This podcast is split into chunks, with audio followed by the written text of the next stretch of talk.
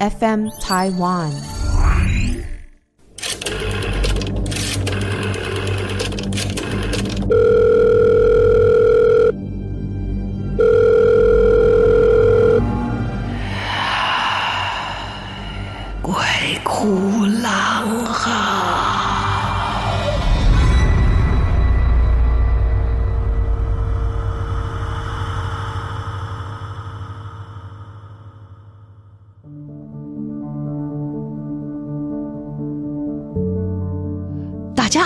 欢迎来到鬼哭狼嚎，我是狼祖云。呃，现代很多的观念哈，跟以前真的不一样。我们在节目中也讲过好多次，以前很多禁忌不能去的地方呢，大家都会敬而远之啊，知道就好，甚至不要知道也好。啊，那现代人不一样，因为有很多事情后来被科学的验证之后啊，就觉得说，哎呀，很多都是无稽之谈呐。啊，虽然也有一些科学家啊，国外的科学家在研究说，啊，人走的时候呢，这个灵魂会脱离身体，所以灵魂的重量大概二十一克啊，各种的说法。但是如果没有真的见到，或是真的很实际的，呃，被记录下来啊，多多少少都还是。一种传说，即便现在有很多的频道哈，就是国内外都有。或者是直接去鬼屋探访啊，或者是说那种 haunted 那种房子哈，被这个鬼祟的，就会有通灵的这些男男女女会去那个房子里面说：“哦哦天哪，我听到了，他跟我说，啊他啊他在这里好痛苦，好痛苦。”他说：“你们家是不是有一个人曾经涨价嘛？很多节目都这样嘛，哈。那有很多节目也带了一些我们现代科技的 3C 的这一些器材，不管是收音的，或者是测量能量的，或者热度。”的啊，都去做。然后我先生每次都说：“哎，这些节目啊，都把它弄得很紧张，但最后什么都没有。你可能只会在那个呃热度仪上面看到有一些不一样的温度的变化，但事实上都没有真正抓到哦，找到哦，没有什么真实的画面。所以就是因为一直没有答案，所以大家才会这么好奇。呃，所以有一些人会故意去探寻这些地方啊。好。”这件事情不是发生在台湾哈，我刚好在新闻上看到，所以跟大家分享一下。在重庆有一间叫做“阴间主题风”的饭店，你敢住吗？有一个话题就是最近啊，有个影片，有一个女孩子就跑去了这个阴间主题饭店，结果这个饭店呢，它真的蛮诡异的啊，它一打开房间有四具棺材。其中呢，有一具呢是盛放在两个床的中间，房间还布置了有白色的花圈啊，或者是一些我们看到的在葬礼的时候会用到的一些用品。那这个拍摄的女孩说，她在边拍的时候边觉得那个背后在冒冷汗。它是一个酒店哦，位于重庆啊，它叫做魁魅楼，魁就是魁星踢斗的魁，鬼魅的魅。那其实这个魁魅楼啊。它不只是一个这么简单的饭店，它其实是一个提供住宿的大型沉浸式游戏剧场。哇哦，随着沉浸式的表演，它已经不是只是像《爱丽丝梦游仙境》，你去体会这个故事，然后选择不同的路径啊，去跟这些角色互动，已经不只是这样了啊。那这个魁妹楼这一个大型可供住宿的沉浸式游戏剧场的魁妹楼。他的风格就是故意走这种恐怖灵异。他的宣传里面就讲到，哈，这是一个需要住宿的游戏剧场，哦，所以是规定要住的哦。在里面呢，提供沉浸式的剧情，还有很多游戏。他为体验者提供了餐饮服务啊，哦等等的，哦，就是一一般酒店有的服务。啊，特别强调心脏病、高血压、精神疾病或者是孕妇未满十二岁、酒醉者，他就不会展示。你可以住。但是他就不跟你互动了哈。除了有这一个在网络上讨论话题啊非常高的这一个棺材房里面，它还有很多的沉浸式的设计啊，住宿的房间，比方说冥婚房、娃娃房。冥婚房呢，它很阴暗，床头上贴了大大的红色喜字，床头柜上有牌位跟蜡烛。嗯，就是你床下迷囊，哎呦喂呀！娃娃房呢，是天花板上垂吊了许多复杂的呃复古的这一种木偶娃娃，整个房间充满了诡异感。我觉得娃娃就是这样子，多了真的蛮恐怖的。你挂在屋顶上面这样挂着，然后这个工作人员表示呢，在这个预定房间的特色啊，然后跟一般的房间没有恐怖，是正常的房间。那如果想要体验这种恐怖元素的话呢，就得要另外订，就是要买魁魅楼沉浸式剧场的套票，才能够进行这个戏剧的剧情的体验。哦，好像四月就开始营业了吧？然后它的房价哈，这个是人民币哦，哈，是有九百九十九，那也就差不多四千多块嘛。好，从这个四百九十九的人民币到九百九十九，然后但是他也讲了啊，你只有买那个最贵的哈，九百九十九的房价啊，可以选择住入恐怖的主题房。有兴趣想要得到更多资讯的朋友，可以上网去查一下魁魅楼哈，这个沉浸式的剧场饭店，魁星踢斗的魁，鬼魅的魅啊。如果真的将来有这样的一个房子，你会敢去住吗？其实沉浸式的剧场在这几年哈，国内外都非常的流行。那其实沉浸式它需要一个很大的空间，包括你在里面跟你一起演出的演员啊，或者是工作人员、技术人员，以及你的路线的规划啊，它其实需要很大很大的空间。那我在前几年去中国做演出的时候，在上海那个时候刚好就从英国来了一个，诶，英国还是美国？好像是美国吧，《爱丽丝梦游仙境》的沉浸式的体验。就是在一个好大好大的一个建筑里面，所以它路线很复杂，里面的布置呢，真的都是从那边搬来的，然后训练了当地的演员嘛，然后就会进行像《爱丽丝梦游仙境》相同的剧情，你会跟着他，然后他会跟你，你比方说走到一个房间，会跟你说吃了它，当然我们不会变大变小，可是它的场景会改变。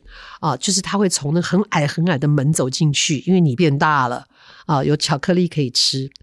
然后中途休息的时候，还会带你到一个地方，就是他会有提供一些饮料，就好像爱丽丝喝下来的哦，这个水果酒，他提供一些白酒，你也可以喝一点酒，然后接下来做选择，你是要喝酒还是要吃巧克力？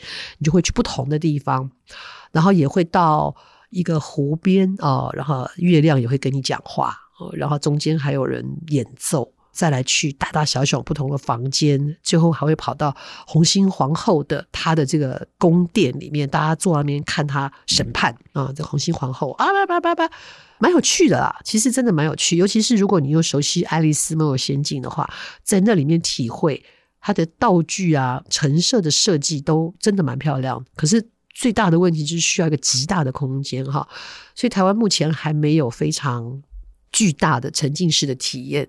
其实这个要花很多的物力、财力跟专业的人员在里面处理。再来，这个故事你会不会喜欢？我跟大家预告一下哈，这个春和剧团有可能会做一个很大型的沉浸式的体验啊，在未来跟大家公告一下啊，而且那个场地很好啊，哈哈哈哈哈哈！好哟，刚刚讲的就是这个饭店哈，那当然跟饭店相关的鬼故事其实非常的多。我们以前也讲过啊，睡到一半有人跟你抢被子啊，哦，睡到一半你以为你妈妈来了，其实妈妈还在浴室里啊，哦，然后或者是我自己曾经住过的，就那个饭店，就还没住呢，就看到那个饭店的床上已经睡成一个人形了，真真的，我跟你讲，当时真的头皮发麻。好，那我们再来讲一个跟饭店相关的鬼故事，好。我们就说，哎，我们取名字哈，其实我们取名字很费哎，什么小美啊、小明啊、小李、小张啊，哈，那取不出什么名字来哈。好，我们就叫他小兰，因为我的面前刚好有一个蓝水瓶哈。好，这个小兰呢，跟这朋友们决定要去旅行，在哪儿我就不讲了。总之呢，小兰跟这一些呢是大学同学，不见得是同班同系的，哈，就是大家因为参加社团，所以呢就结识了哦。这个社团里面就有好几个，也不见同一个社团哦，反正就是缘分做。有一些呢是像什么研究推理小说的啊，有一些呢就是专门呢喜欢讲这个灵异故事的，啊，有一些是登山的，所以这几个人刚好凑在一起呢，臭味相投，就决定要去一个要经过爬山，然后才到的一个山庄。这个山庄原本是人家私人的啊，就是比方说。呃，有时候天气好的时候，不是冬天，他们会上去住啊。然后冬天的时候就关闭啊。它可以提供不是很贵，哦，然后他们就去要去这个山庄，可是中间要经过爬山嘛。毕竟除了这个登山社的这些朋友以外，其他人都不具有真正登山的经验，所以他们也花了一些时间来做准备。啊，就把登山社里面其他没有要去爬山的社员的一些设备，嗯，绳啊、锁呀，哦，然后呃，氧气呀，哦，这一些，其实真的有点多此一举，因为他们不是去爬那种玉山或什么大霸尖山，没有这么困难啊，只是比一般我们像散步一样的这种登山要稍微要用一点技巧。特别挑了一个风和日丽的，特别查了气象，天气都挺好的。就是他们出去的这个两三天哈是没有问题的，所以呢，他们就带起了行囊哦，几个年轻人就开始啊，尤其没爬山过的人体验这个登山的感觉。爬着爬着，有些人的体力比较不好，所以中途呢就有好几次的这个休息，而且后来越走当然越偏僻哦，就变成了登山的路径，旁边也就不会有什么人。到了这个比较困难的时候，当然休息的次数也就变多了。然后这休息啊，这些没登山的人还好有这一些登山经验的朋友替他们准备了一些必要的东西，要不然呢，从这些不登山的人的包包打开来，真的是很无味，就你知道带的东西其实没有什么用处。登山的人会带巧克力，但是不是用来当甜点，它是万一碰到了温度比较低、衣服不够，或者是气温骤变的时候，它会提供一个基本的热量。那有些人会带奶油，一样的意思啊。然后也会有一些提神啊，或者是说一些对体力比较好的一些饮料。可是这些不登山的人哈，你知道有人带什么吗？带了酒跟卤味。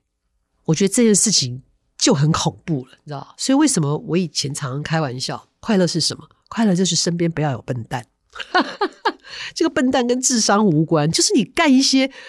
你明明有脑子，却你会做出来一些匪夷所思的事情啊，或者是说你明明可以做到，我讲一遍你就可以做到，可是你就会心不在焉的，可能要花我三次的体力告诉你你不对，然后我要花更多的力气去解决你留下的烂摊子。这种对我来讲都是笨蛋，明明有心有能力却不做事的这一种哈，是在我的座右铭里面所称的笨蛋，跟智商跟做事的快慢程度没关系哈，你只要有心都可以做好，主要是没有心。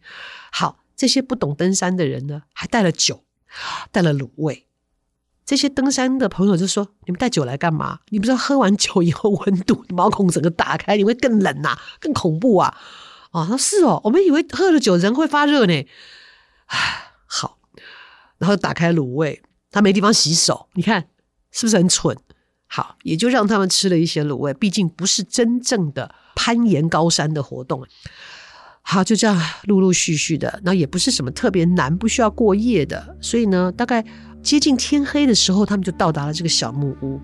这个小木屋呢，从来也没上锁，因为就在一个很偏僻的一个山旮旯角，接近山顶的地方，然后是一个背风的地方，所以呢，呃，比较不会冷。好，没有钥匙，他们就开了门进去，因为已经跟所有者讲好了，他们就进去。啊，也也有提供一些电嘛，电力哈，虽然不是说那种特别明亮的，可是电力不是很稳定啊，有电力啊，他们也在呃这个也生了火啊，有一个很简易像壁炉一样的地方生了火，就在简单的厨房开始准备吃食。唉，说到这个吃食哈，你知道，既然你要登山呢，要野营的这种感觉，你吃的东西一定会带的尽量简单，泡面一定会有。因为它真的开水煮一煮就可以吃嘛，然后你带一些其他的，比方说干燥的蔬菜啊，啊，或者是鸡蛋啊，这些都可以啊。可 你知道吗？居然有人带了什么？哎，不知道说什么才好。居然有人带了那种冷冻的那一种，以前我记得小时候有一种叫沙粒雪藏蛋糕，对，他带了那个蛋糕，想说啊，不是炉子可以加热，我们就可以吃蛋糕了吗？在我听到他们在讲的时候，我真的头好痛。我说：“你们带这些朋友上来是要怎样啊？” 还好没有人带香槟哦，真的会气死。他就简简单单吃了晚餐啊，然后呢，也当然是有人带来一些游戏嘛。在那个年代还没有桌游啊，所以扑克牌是大家最好打发的啊。我告诉你，有一个人背包很重，他不是带吃的，他带麻将。都会气死人呐、然后也是那些登山的朋友说：“怪不得你包那么重，还要我们轮流帮忙你。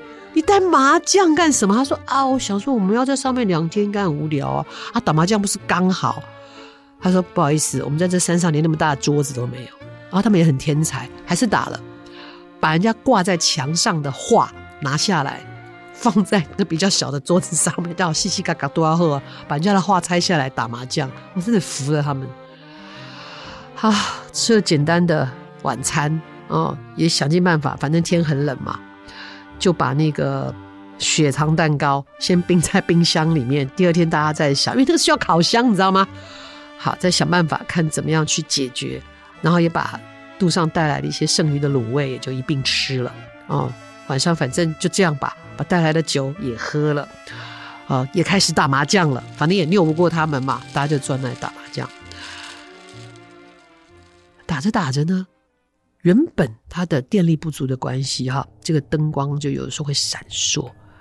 打着打着，哎，这个灯光怎么闪烁的越来越严重了？过了一会儿，砰的一下子，听到一个小小的爆炸声，电力没了，不知道是不是在附近的一个接电的一个什么啊？失去功能，那当然还好，房子里面有生火，还是有微微的亮光。有些胆子小的就感觉房间很暗嘛，啊、然后呢就提议说：“那是是不是大家就洗洗睡了？好害怕。”那睡觉的地方不是大家想象中的这么好，它其实就是一个客餐厅，哈，所以就是很简易的，好客餐厅，然后就是木桌木椅这样子，都不是很大，这个六七个人。睡觉的地方也不是房间，它就是另外一个空间，一个大空间。大家就是要用睡袋啊什么的哈，就铺铺就就是像一个大通铺一样，大家铺铺就睡了，就这样子，一个一个都睡好了。而且呢，这些平常不爬山的啊，或者是因为听鬼故事听多了就研究灵异故事的人呢，啊，有胆大有胆小的嘛，是不是？大家光为了要怎么睡啊，分配这个睡觉的位置就搞半天呢。然后就说：“你睡在旁边，会不会等下有什么东西过来？我就是第一个被找上的哦。”然后被讲的人就说：“啊，你你现在是觉得我看起来比较衰吗？我要坐外面睡外面吗？”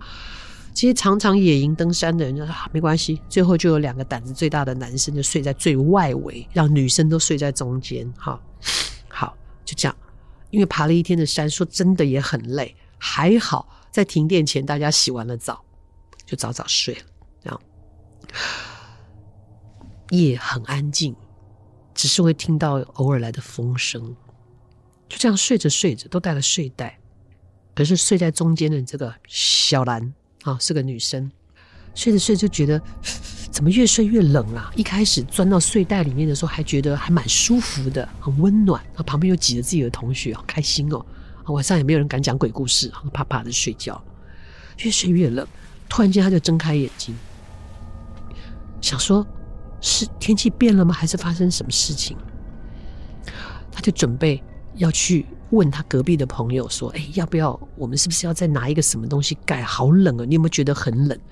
他往左边一看，没人；往右边一看，嘛没人。也就是说，只剩他一个人睡在那一个屋子的正中间，旁边的同学都不见了。惊慌失措的小兰心想：“！”一定是他们在开玩笑，一定是恶整我，一定是故意的，不然怎么可能就不见了呢？就欺负我啊！他就开始喊：“那个谁，那个谁，别玩了，出来吧！”喊了半天没有动静，他心想：是要这样是不是？要玩的这么恶劣是不是？他就从睡袋里爬出来，穿上自己厚厚的大外套，穿上了鞋，打开那个房门。就要出去找他同学，哎，这房子就两个空间，你说这些同学能躲到哪里？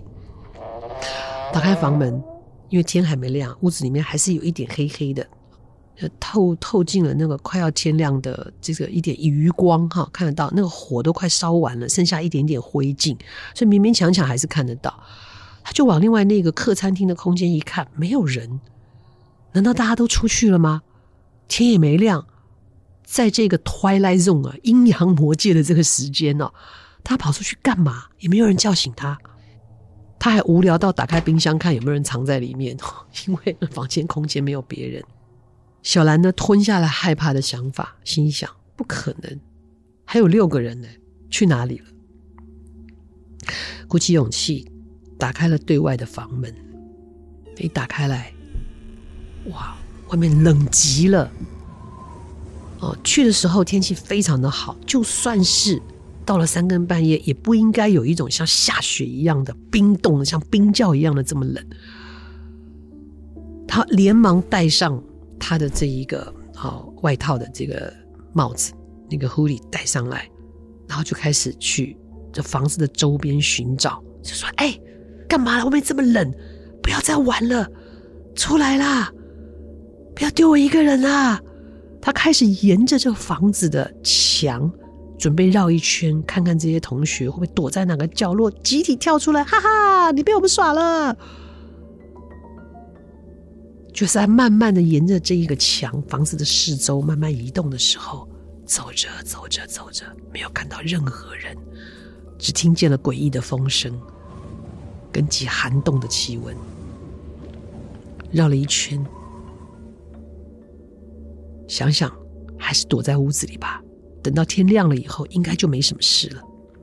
他打开房间，准备打开门要进去，发现门打不开了，像是有人故意锁上。就是他更加确定了，一定是这些人跟着他一起绕着屋子走，然后最后把他锁在外面，不断的拍门。不要再开玩笑，外面真的很冷啊！他竖着耳朵在房子的外面听，因为。如果屋子里面有其他六个人的声音的话，不管再怎么轻恶作剧，一定会有一些轻微的声音，比方说有人窃笑啊，或是有人走动发出了声音啊。没有，里面寂静无声。他开始越来越害怕，虽然眼看着好像天要亮，慢慢的亮起来了，可是这个天亮因为气候的关系，显得也有些灰扑扑的。就在他不知道怎么办，觉得自己要冻僵的时候，就听见。一个诡异的声音从他的房屋后面传出来了，像是有人在喊叫。他心想：憋不住了哈，憋不住了哈，所以他就快步的绕着这个屋子走到后面。走到屋子的后面，他看到的画面让他非常非常的惊悚。只见呢，在那个屋子后面，他才刚刚经过的后面的树林哦，这个树林的树枝上面。乱七八糟的挂着一些跟他一起来的同学身上的一些衣服或是配件，比方说围巾啦、啊、呃、毛巾啊、破掉的 T 恤啊，或者是一件沾了深色颜色的外套啦。这是他先看到的画面。本来还以为是个恶作剧，他仔细一想，我不是才经过吗？就算他们要吓他，手脚应该不会这么快吧？惊悚的一回头，这个房子啊，有个小小的后门。他本来想要冲上去看那个后门会不会忘记关了，就他冲到那个后门，都还没冲过去，他只是转头一看，从那个房子里面那个小后门里面，居然流出了血，大量的血，就朝着他用极快的速度向他蔓延过去。小兰觉得他全身的毛都站起来了。在没有旁人的状况之下，他也不知道自己是应该跑进森林里面。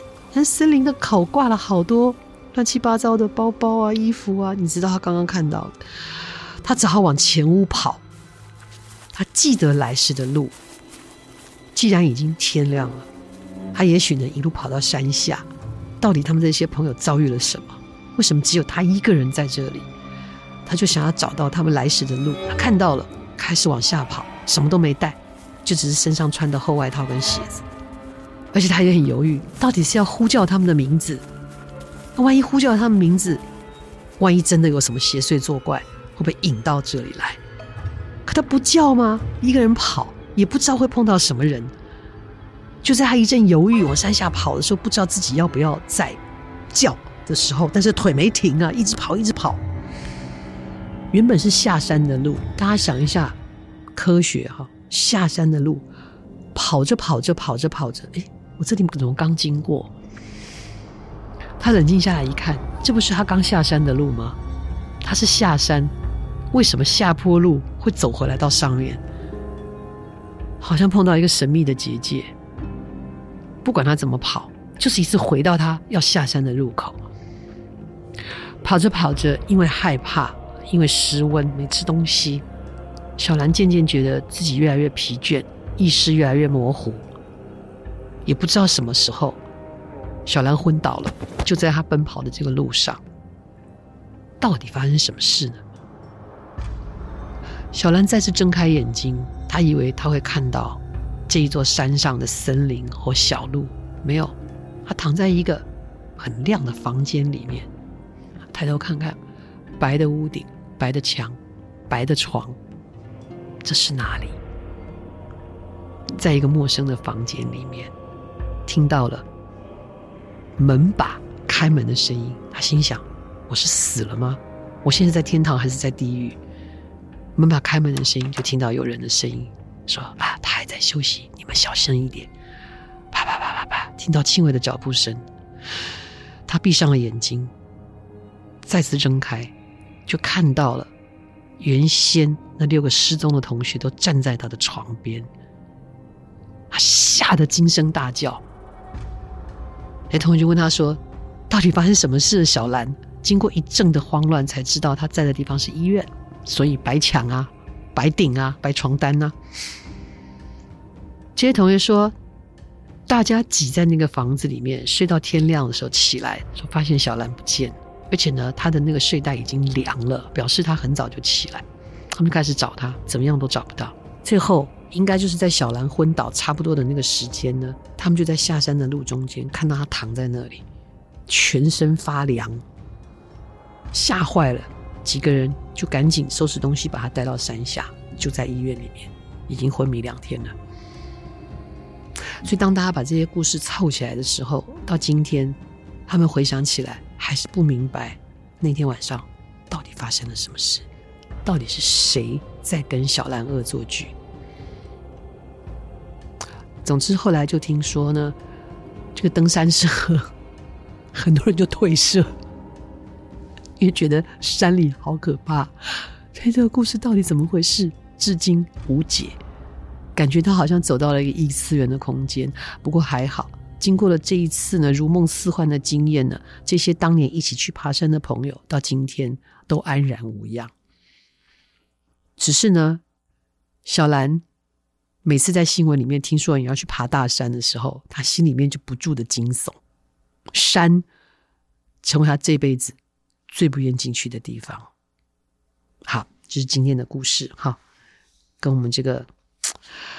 我这样讲也不是要吓你啦，不是说你什么地方都不能去了哈。但是起码这个故事的最后没有人受伤。那从房子里流出来的血，那些挂在树上的这些东西，以及这些人全部都不见，到底是怎么回事呢？大家自己给答案吧。我也没有，反正我也不爬山。我最讨厌的活动就是爬山，而不是上去还要下来。累死！好了，今天的故事跟大家说到这边。好，不管你是要去哪里，好，尤其不要在天气很不好的、天象很糟糕的时候去从事户外活动。好，不要劳民伤财，不要让人家爬上去救你。哈，然后自我保护，以及同时要有公共安全的意识啊，不要浪费资源。也希望大家常常出去外面活动活动啦。哦，危险的地方不去。啊，总是自保平安，还是一个最好的提议喽。好，你还有什么故事想跟我们分享呢？呃，欢迎大家来投稿。投稿的地方是在 FM Taiwan 我们的这个投稿专区。还有什么意见可以留给我们？也欢迎大家继续写故事给我们哦。然后我们陆陆续续也会安排一些很有趣的内容跟大家一起分享。哈，有的时候是有事吗？